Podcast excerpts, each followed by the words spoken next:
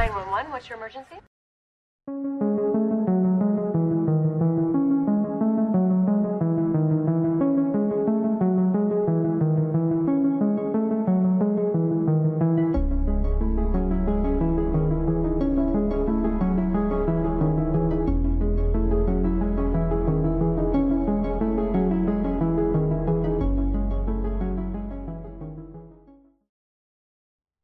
Hola, hola amigos, espero que estén todos súper bien. Yo soy Mika y les doy la bienvenida a este nuevo episodio de Un Rato de Misterio. En el día de hoy les voy a contar la historia detrás de la desaparición de Pauline Picard, una niña francesa de dos años. Antes de empezar, los invito a suscribirse al canal porque eso me ayuda un montón a seguir creando contenido como este cada semana. Si tienen ganas, también pueden dejar en comentarios qué caso les gustaría que haga en los próximos episodios, ya que siempre los estoy leyendo por ahí. Ahora sí, una vez más, y como siempre, los invito si quieren a buscar un té, un café, lo que les guste tomar, y empezamos con el caso.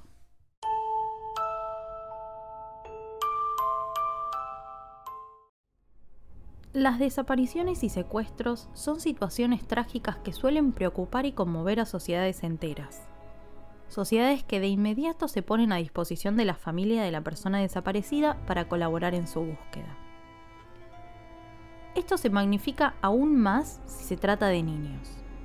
Y si bien este caso no es la excepción, sí tuvo algunas particularidades que sorprendieron a más de uno. La víctima de la historia que les contaré el día de hoy se llamaba Pauline Picard. Pauline era una niña pequeña. Al momento de los hechos tenía apenas dos años. La pequeña vivía en Francia, más particularmente en Goa-Salludo, con sus padres y sus hermanos mayores. En abril de 1922, un día que parecía ser como cualquier otro, Pauline estaba jugando en el jardín de la granja familiar hasta que de pronto, y sin dejar rastros, desaparece. Sus padres aprovecharon ese rato en que la niña jugaba para hacer algunas tareas en la granja, por lo que cuando la niña desapareció, no estaban allí para poder brindar ningún dato, algo de lo cual se arrepintieron para toda su vida. Cuando volvieron a la zona donde habían dejado a Pauline jugando, simplemente no la encontraron y alarmados, empezaron a buscarla por todo el lugar. Al no encontrarla por ningún rincón de la granja, directamente llamaron a la policía. Ese 22 de abril de 1922 fue la última vez que Pauline Picard fue vista. Aunque en realidad puede que no haya sido así. Y ya vamos a entrar en detalle sobre todo este caso en los próximos minutos. Lo que sí puedo decirles es que el caso de Pauline Picard fue uno de los misterios más grandes que la policía de Francia debió encarar. Y de hecho, al día de hoy hay ciertos aspectos del mismo que siguen siendo un misterio. Pero antes de llegar a los aspectos insólitos de esta desaparición, volvamos a centrarnos en las primeras horas del caso.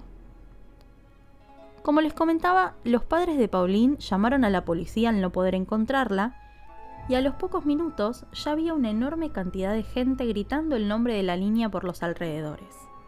La familia, la policía y todos los vecinos de la zona. Pasaron días y días buscándola, sin ningún resultado. Parecía que Pauline se había esfumado sin dejar rastro.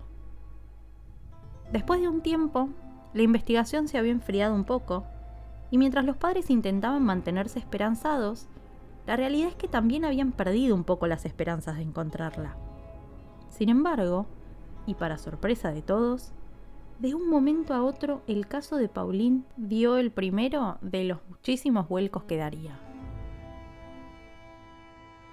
La descripción de la niña desaparecida había recorrido todo el país.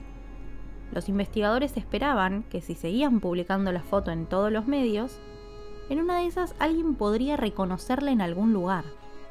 Y aparentemente así fue. A los pocos meses de la desaparición y a unos 400 kilómetros de la casa de Pauline, apareció una nena que encajaba con la descripción de la desaparecida. Fue encontrada por un oficial de policía en Cherburgo, en la costa del Canal de la Mancha, e inmediatamente este hombre le mandó una foto de la niña a la familia de Pauline.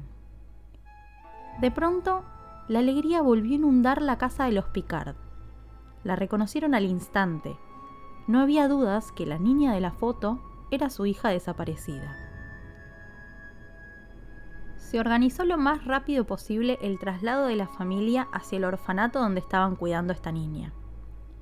Al llegar, los padres se emocionaron muchísimo. Imaginen la situación. Después de meses de pensar que jamás volverían a ver a su hija, la tenían enfrente de sus ojos sana y salva. Sin embargo, si bien los padres la reconocieron de inmediato, la nena parecía no conocerlos. Obviamente, luego de todo el trauma provocado por su desaparición y todo lo que Pauline debió haber vivido en esos meses, tenía sentido que todavía estuviera en estado de shock. La familia pensó que eso era algo momentáneo y que pronto volvería a recordarlos a todos. Y así fue como las llevaron a casa, y en el camino descubrieron que tampoco reconocía a sus hermanos. Llegaron a la granja y tampoco parecía conocer el lugar ni entender el idioma en el que le hablaban. Igualmente decidieron darle tiempo, porque en definitiva era su hija y estaba traumatizada ya iba a mejorar con el tiempo. Pero tenían ciertas dudas, sobre todo cuando la nena empezó a comportarse de una forma bastante atípica, haciendo cosas que jamás había hecho antes. Estas dudas se acrecentaron cuando recibieron la visita de un vecino de la zona, Yves Martín. El hombre golpeó la puerta de esta familia y preguntó si era verdad que Paulina había vuelto a aparecer. Ante la confirmación de sus padres, el hombre simplemente respondió, Que Dios me ayude, yo soy el culpable. Les parecerá increíble saber que en lugar de terminar en la comisaría por esta confesión, al hombre lo terminaron llevando un psiquiátrico porque lo creyeron loco. Hasta el día de hoy, no se pudo comprobar si tuvo que ver o no con la desaparición de Pauline. Bien, Pasaron un par de semanas y el caso volvió a tener un vuelco, justo cuando parecía que todo volvía a la normalidad. Resulta que un vecino de la zona llamó a la policía luego de encontrar en la ruta un pequeño cuerpo en estado de descomposición. La escena era realmente terrorífica. A este cadáver le faltaba la cabeza, las manos y los pies. Al lado del cuerpo, cuidadosamente doblada, estaba la ropa que llevaba Pauline el día que desapareció. Y a unos metros había un cráneo que se presumió que era de otro cadáver por su gran tamaño. Y como si el caso no fuera lo suficientemente sorprendente, hay que agregar que este cuerpo apareció en una zona que tanto los investigadores como los vecinos habían revisado muchísimas veces y jamás habían encontrado nada por lo que prácticamente podemos afirmar que el cadáver de esta niña había sido colocado en esa zona muy recientemente. Obviamente esta situación dio origen a un montón de preguntas. Si el cadáver era de Pauline, ¿dónde había estado en todo ese tiempo? ¿Quién la asesinó? ¿Y quién era la niña que estuvo viviendo con los Picard durante todo ese periodo? ¿Por qué nadie la reclamó?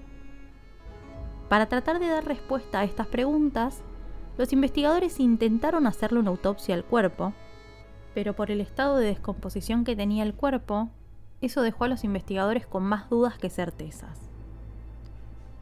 No hubo ningún indicio que pudiera asegurar que ese era el cuerpo de Pauline, pero tampoco había ningún indicio que asegurara que no lo era. Y a cada paso que daban, la investigación parecía complicarse más y más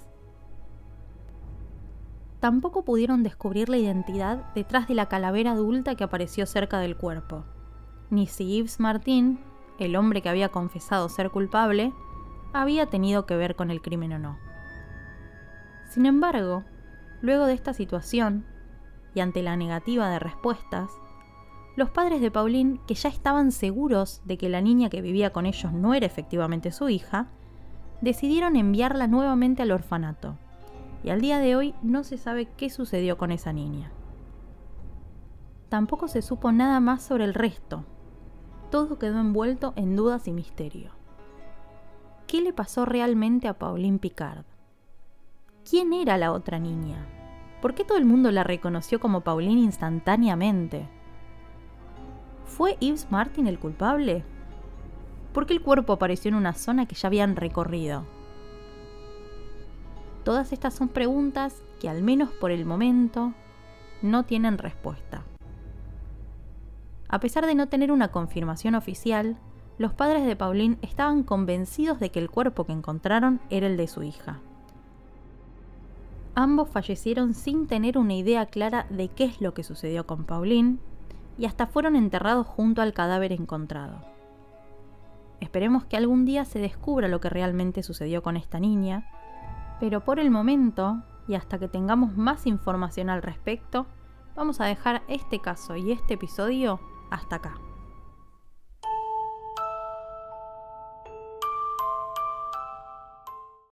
Espero que les haya gustado este nuevo episodio del podcast y les agradezco por haber llegado hasta acá. Los invito a darle like desde la plataforma en que me estén escuchando, suscribirse y si quieren, activar la campanita para que les avise cada vez que subo un nuevo caso. Si además quieren compartir este episodio con amigos fanáticos del misterio, me serviría muchísimo para que el podcast se difunda. Y por último, recuerden que pueden contactarme por Instagram en arroba unratodemisterio.arg. Queridos amigos, eso ha sido todo por hoy. Les mando un beso grande y los despido hasta el próximo episodio.